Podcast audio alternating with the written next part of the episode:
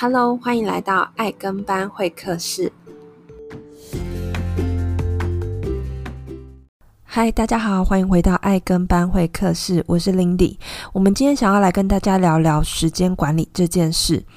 不知道有多少人会觉得，哇，我今天好累，可是我好像又没有做什么事情，或是常常每次到了周末的时候，就会觉得，哦，这个礼拜又过去了，然后又觉得。我的人生为什么是这样子？然后甚至是呃，有很多事情到了 daylight 的时候，你才会惊觉，天哪，也太多事情了吧？如果你也是有这样子困扰的人呢，那我觉得这一集还蛮适合你来听听的，因为这一集就是想要来跟大家分享，如果你跟我一样是有多重身份、多重职业的人，那你应该要怎么样可以妥善安排自己的时间呢？我们一起来听听看吧。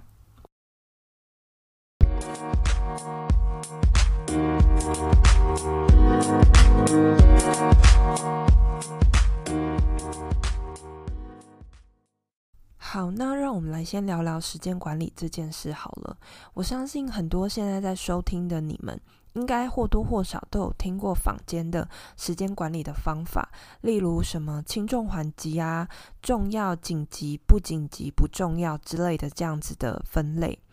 其实我觉得这些东西我们都知道，可是当很多很多事情突然涌上来的时候，你真的也分不清楚什么重要、紧急、不紧急这些。然后甚至是大家有没有发现，就是现在社群媒体的发达，就是你不管做什么事情都会有群组。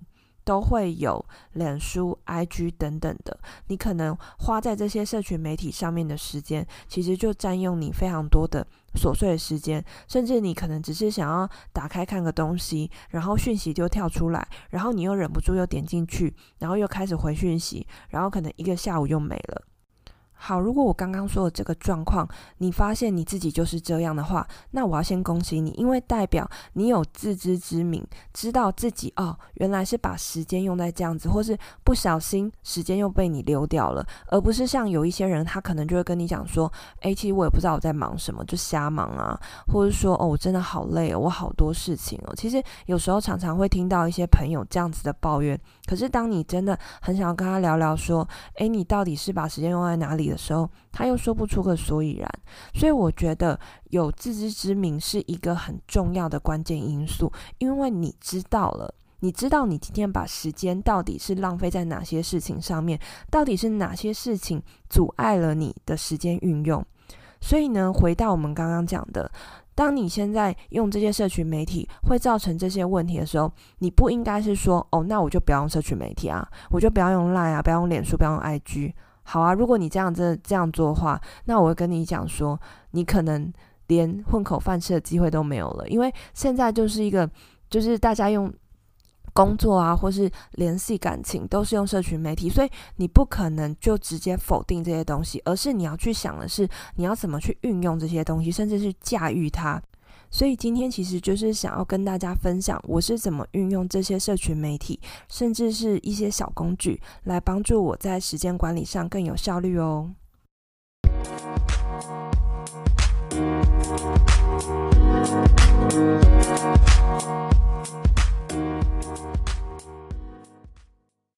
好，那现在想要请大家一起拿出一张纸，或是说你现在手边也有手机，那你可以开个记事本。那我们可以来试着做一个练习，就是你把你每天固定 routine 的时间，你把它列出来。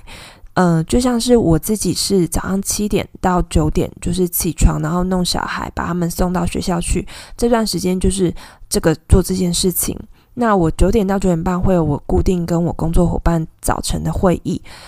那一直到下午，我可能六点要去接小孩，所以我九点半到六点这段时间是我的空档。然后六点以后要开始接送小孩啊，然后还有吃饭等等的，一直到可能小孩上床睡觉，这安顿好，到晚上十点这段时间，我又是家庭时间。那晚上十点以后就是我自己的时间。那我希望我自己是可以每天尽量在十二点以前睡觉。所以在这样子的规划下来，我们就可以出估知道我自己可以弹性运用的时间。跟我到底有哪些时间是他必须就是得做这些事情，我不要再去三心二意想说我要去做其他的事情。所以首先大家要先列出来你自己现在可以运用的时间，跟你你固定的一些行程。接下来是你需要一本行事历。这个其实我们之前在妈妈创业的那一集，Echo 其实有跟大家聊到，任何一个你身兼多职、你有多重身份，甚至你是一个创业的人，你都应该有一本行事历，因为透过行事历，其实你才能知道是你接下来三个月、六个月，甚至一年以后你要安排的日期。我觉得大脑是真的不可信的，就是有一些人呃是习惯用脑子去记忆事情的，可是问题是，如果我现在问你说，诶。请问一下，你十二月十八号那天有空吗？其实有时候我们真的没有办法去处理这么远的事情。如果我们纵使答应了，我们可能到那个时候我们又忘记了。那我个人呢，很喜欢用的是线上的日历，就是呃，像之前我我原本以前也是喜欢用纸本的，因为我觉得纸本用写的很可爱，还可以贴一些贴纸啊，盖一些印章啊。好，如果你是走这种文青风，那你就记得就是要去买。买行事历，那只是说，因为纸本行事历对我来说，呃，它没有办法规划到太远的。比如说，它就只能规划今年。那明年我换一本行事历的时候，我很难再去回去看我之前的，因为等于是我可能就把那一本放在书架或是放在箱子里面了。所以这样子我会觉得很可惜，因为有时候我可能想要回去看我之前的那段时间在做什么。所以我就发现说，线上行事历其实还蛮好用的。所以我就开始，一开始我是用 Google 行事历。我觉得 Google 很好用，是因为它其实就是连接我们的 Gmail。那基本上现在的人应该都会有 Gmail 的账号嘛。那今天你在用电脑或是用手机的时候，其实都会很方便去同步的打开我们的日历去做一些修改，或是新增一些行程。所以我个人觉得 Google 形式历是真的还蛮好用的，尤其是如果你是安卓的手机，基本上你就是直接是串你。Gmail 的账号，所以你手机内建的行事历其实它就可以使用。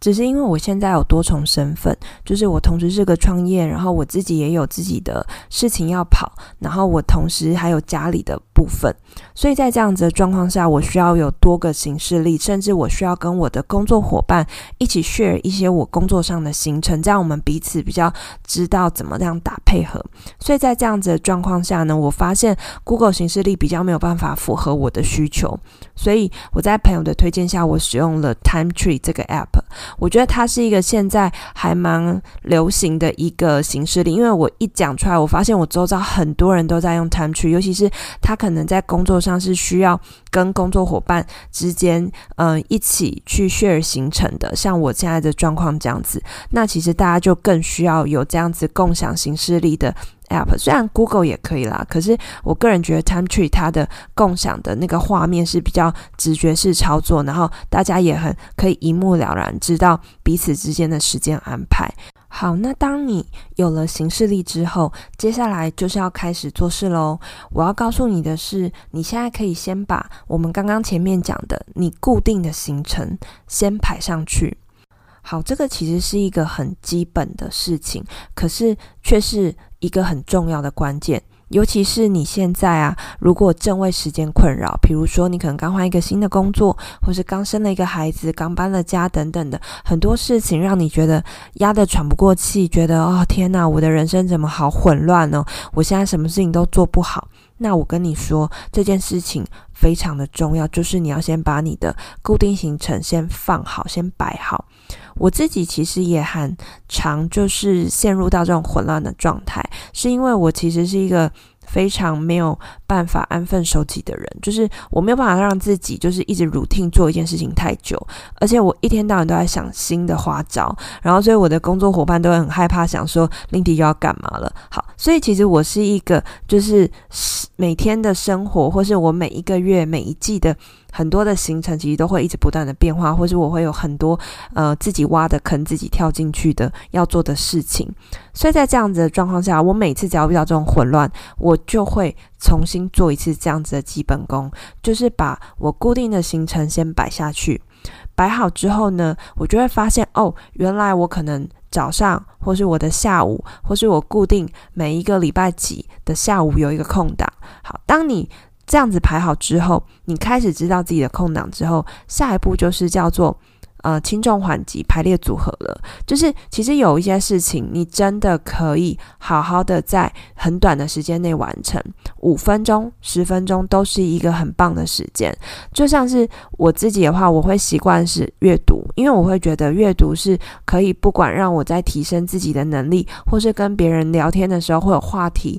不过我当初在想要养成阅读这个习惯的时候，我发现我遇到一个问题，就是我很喜欢看书，没有错，可是我没有办法有一个完整的时间好好坐下来，花个两三个小时，甚至更多的时间好好看一本书。甚至因为我看书的速度其实蛮慢的，我喜欢就是从书里面诶得到一些想法、灵感的时候，我就去去做事了。或是我就把里面的几句话去跟朋友分享，我去可能就跟二三十个朋友分享我在这本书里面看到的一些东西，或是学习到一些概念。那在这样子的状况下，其实我看书的速度比较慢，可是我就变成是我需要一直持续的累积我看书的次数跟时间。所以在阅读这件事情上面，我看到的是说，诶，我很想要把阅读这个习惯放到我平常的时间管理里面。可是呢，我发现工具上出了一个很大的问题，也就是说，我没有办法随心所欲的看书。我觉得这件事情很重要，是因为我很想要把握一些空档，哪怕是三五分钟也好，我可以赶快的把书打开，然后看我喜欢看的书。然后我我有一个习惯是我会画重点，所以这些事情我就开始去想的是有没有方法让我可以随心所欲的看书。于是我在脸书上看到朋友在分享他在看的电子书的时候，我就想说，哎，这东西就是我可以做的诶，因为其实我过去很白痴，就是我很。排斥电子书，就是我一直觉得书一定要是纸本，拿到书的感觉才是有在看书。就是过去有一种这种莫名其妙的坚持，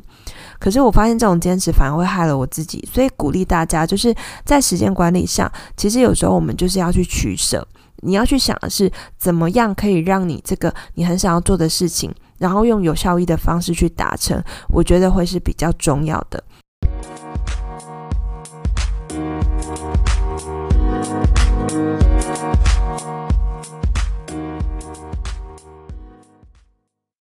好，那我其实接下来想要跟大家聊个还蛮重要的部分，叫做节奏感。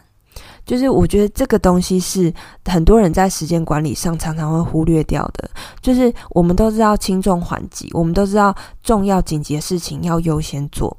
可是大家知道吗？就是我觉得，如果你今天是想要把二十四小时看起来像四十八小时在用，或是你想要对每一天都有热情，每一天就是都有很多的活力，甚至是你早上到晚上都不会累的感觉的话呢，我建议大家可以用马拉松的方式去做。什么叫马拉松？如果呃你就是没有跑过马拉松，你应该也能理解，就是你假设你今天要跑二三十公里。的话，你会怎么做？你不会一开始就用尽全力嘛？你一定会配速。你可能前面就是慢慢、慢慢、慢慢，或是在某个地方你冲刺，可是有个地方你又慢慢来。所以我会觉得是像我自己现在的时间管理也是这样，就是我可能会有固定的会议，我有固定的活动，这些都是要耗费我很大的力气的。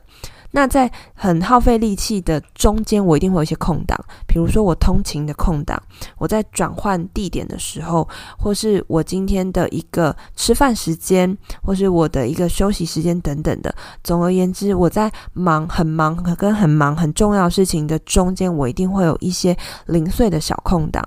那在这零碎的小空档，我不是就真的完全休息，也不是真的完全放空，而是我是不是就可以安插一些不太需要脑力运作的事情？可能它就是一些很行政的，比如说要打电话跟厂商联系啊，要打电话给老师啊，要打电话呃给家人等等的这些，就是我可能就只是一个很小的事情，可它也很重要，只是它不太需要我非常的耗体力、耗脑力的去做。那我自己在做这样子的的调配的过程中，我会发现，当我这样子中间虽然比较呃休息下来，可是我事实上我还是有在做一些我该做的事情。当我在后面我又要忙的时候，我其实我个人会觉得我还蛮有动力的诶。就是大家能去想象那个画面吗？就是当你很忙跟很忙的中间，去穿插穿插一个比较不忙，可是呢，这个事情达成之后，你会觉得啊，我有做到这件事情，我很有成就感。我觉得这种。这个就叫做节奏感的艺术。你有没有办法去抓到那个 tempo，让你可以持续的对很多事情都持续的保有热忱，尤其是一些比较重要的事情，其实你需要拿出的是你的专业，然后你的行动力的时候，我觉得你就很需要有这种配速的感觉。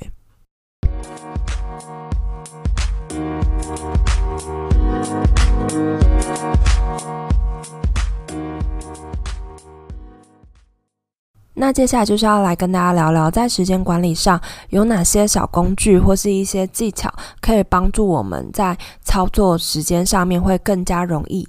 那第一个是我想要跟大家分享，每一个人都在使用的 Line。Line 其实它有一个功能叫钉选，我相信很多人你会把一些重要的人事物的群组或是对话钉选在你的 Line 的对话框上面，这样子比较很容易找到这个人，或是说你在处理事情上面会。比较方便。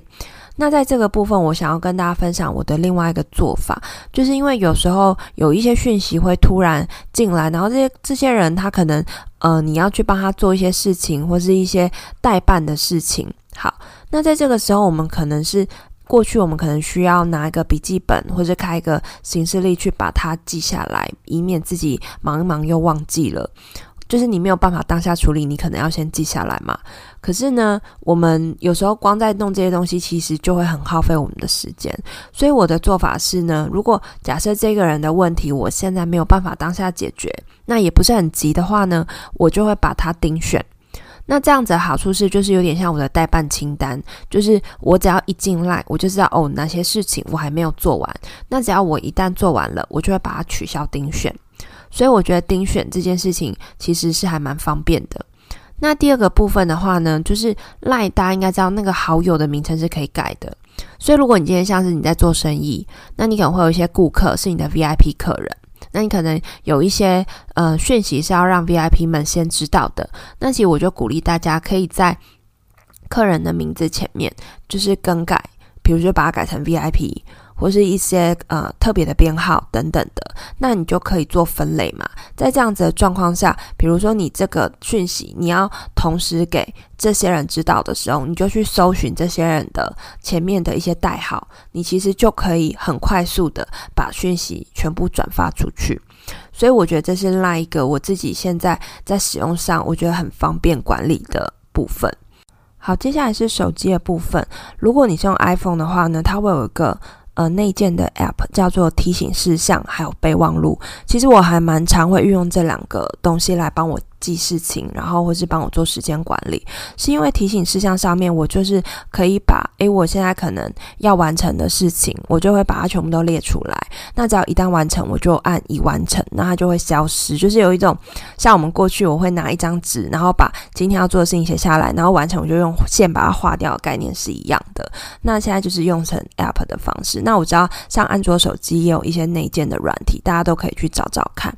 然后还有它有一个备忘录，我觉得备忘录也很好用，就像是嗯、呃，像会议记录啊，或是一些接下来要做的一些企划案等等的，你找到一些资料，你其实都可以用拍照或是截图的方式，可以直接传到那个地方去作为记录。我觉得，呃，有时候我们时间真的很少的时候，你要把握任何一个你可以 catch 到的资讯，然后你可以。不用呃很快的去把它全部都整合在一起，就是马上弄出一个什么东西来。可是如果你可以这边剪一下，这边剪一下，把一些想法、一些概念，甚至一些要做的事情，全部先把它丢到一个地方去。等到你真的有空，或是真的时机到的时候，你要坐下来好好做事情的时候，你就会很快的可以去完成，而不是坐下来的当下才在去想，诶，我现在有空了，所以我现在要做什么。因为如果是这样子，其实你又浪费掉时间了嘛。所以你应该是无时无刻都在帮自己收集素材，帮自己去。先去挖好很多的坑，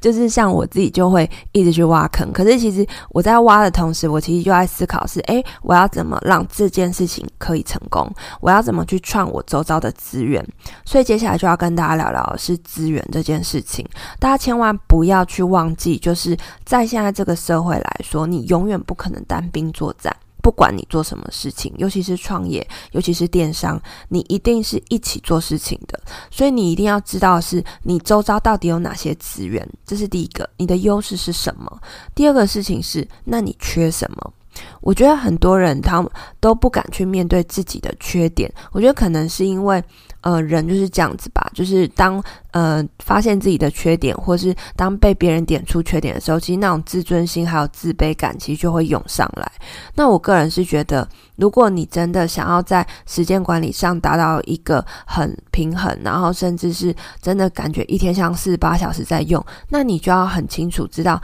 你要怎么去杠杆时间。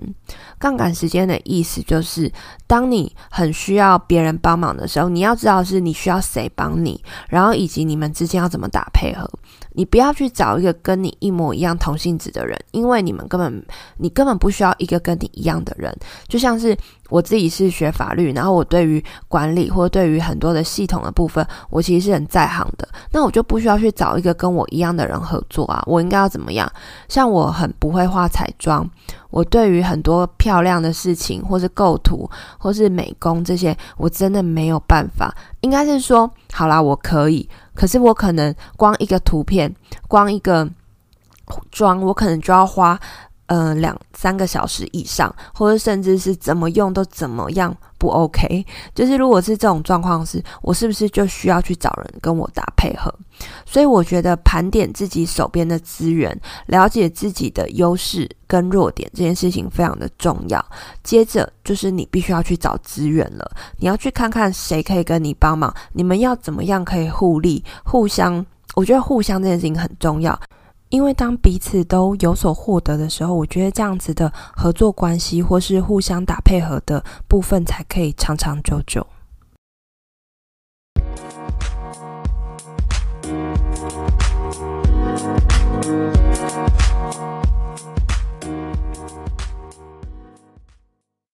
好，那最后其实想要跟大家说的是，我觉得时间管理某部分啦，最重要的核心是你必须要找到你的坏就是你到底在做什么，你要很清楚知道你是为谁而战，然后你的核心价值、你的人生的目标、你的。嗯，我觉得是价值观，因为当你知道你是为谁而战的时候，其实很多事情的优先顺序，或是你要付出的体力跟精力，你自己就会很知道你要怎么去拿捏，甚至是其实你会对于很多的挫折、很多的阻碍，你会很快的去找到解决方式，而不是花时间在疗伤，或是让自己就是停顿下来，或是放弃。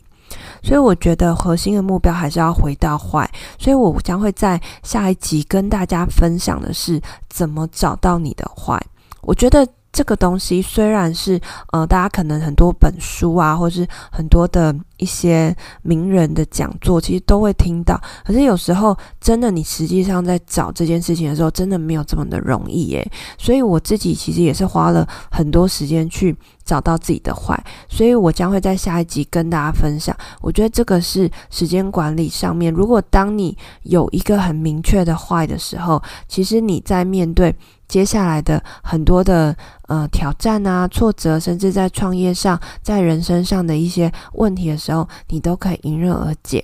那如果你喜欢今天的内容呢，请你帮我按订阅，也很适合分享给你周遭。如果他在时间管理上面有一些困难、有一些挫折的朋友，那也欢迎大家可以加入我们爱跟班会客室的粉丝专业。你只要在脸书上搜寻“爱跟班会客室”就有了。那我们会在那个粉丝专页上面分享一些相关的资讯，或是我最近看到一些不错的文章啊，或是一些想法，都会在上面跟大家做分享。那如果你也想要跟我聊聊的话，也欢迎透过粉丝专业找到我，那你就可以在上面跟我说，诶，比如说你今对今天内容的回馈啊，或是你想要听一些怎么样的内容，都欢迎大家跟我一起做交流哦。那谢谢大家，拜拜。